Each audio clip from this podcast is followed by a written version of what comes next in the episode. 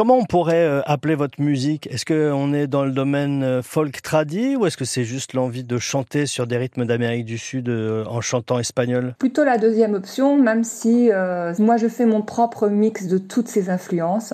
Donc je peux pas dire que je fais du son pur ou de la cumbia pure ou du cha-cha, du merengue ou de la samba. En fait, j'amène toutes ces influences et je fais ma propre musique avec. C'est pas du trad, mais avec des instruments trad et pas que. Il y a de la, guitare électrique, il y a de la basse électrique. Donc. Mais vous êtes d'origine espagnole. Quand vous étiez enfant, on écoutait quelle musique à la maison? De la musique espagnole et aussi beaucoup de musique française, puisque moi je viens de parents immigrés qui sont venus en France pour aussi euh, rencontrer la, culture française.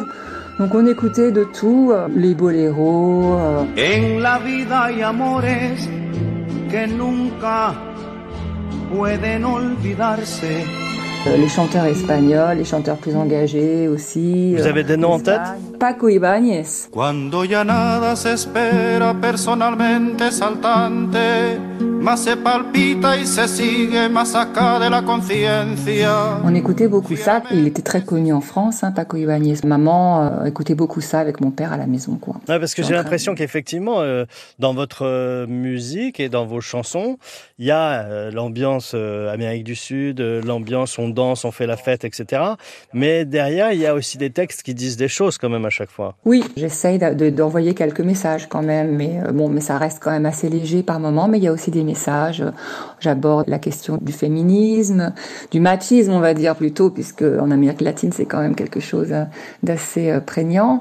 Et puis bon, les choses de la vie, quoi. Comono, ça veut dire bien sûr en espagnol. C'est parce qu'il y avait une évidence à faire cette musique-là? Ça veut dire bien sûr et ça veut dire pourquoi pas. C'est une interjection. en